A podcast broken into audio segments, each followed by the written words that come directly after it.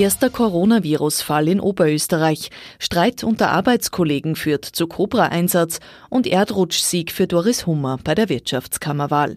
Mein Name ist Daniela Dahlke. Herzlich willkommen zu OEN Kompakt am Freitag, 6. März. Ein 80-jähriger Mann aus Puchenau bei Linz ist der erste Coronavirus-Infizierte in Oberösterreich.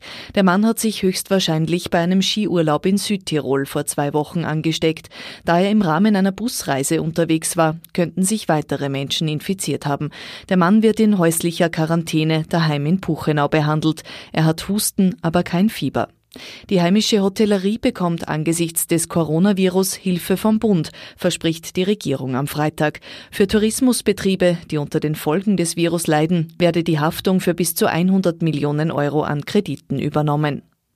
Vier Geisterfahrer musste die Polizei auf der S10 der Mühlviertler Schnellstraße anzeigen. Die Lenker hatten bei einem Stau vor dem Tunnel Götschka keine Geduld, haben einfach auf der Fahrbahn umgedreht und sind ein Stück als Geisterfahrer zurückgefahren, um dem Stau zu entkommen.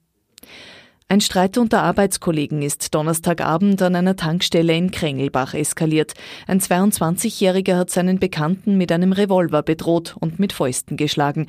Erst als das Sondereinsatzkommando Cobra angerückt ist, hat sich die Waffe als Schreckschusspistole entpuppt. Und der Wirtschaftsbund ist in Oberösterreich klarer Sieger der Wirtschaftskammerwahl. Spitzenkandidatin und WKO-Präsidentin Doris Hummer holt fast 70 Prozent der abgegebenen Stimmen. Verluste muss die freiheitliche Wirtschaft hinnehmen, die hinter die Grünen auf Platz 3 fällt.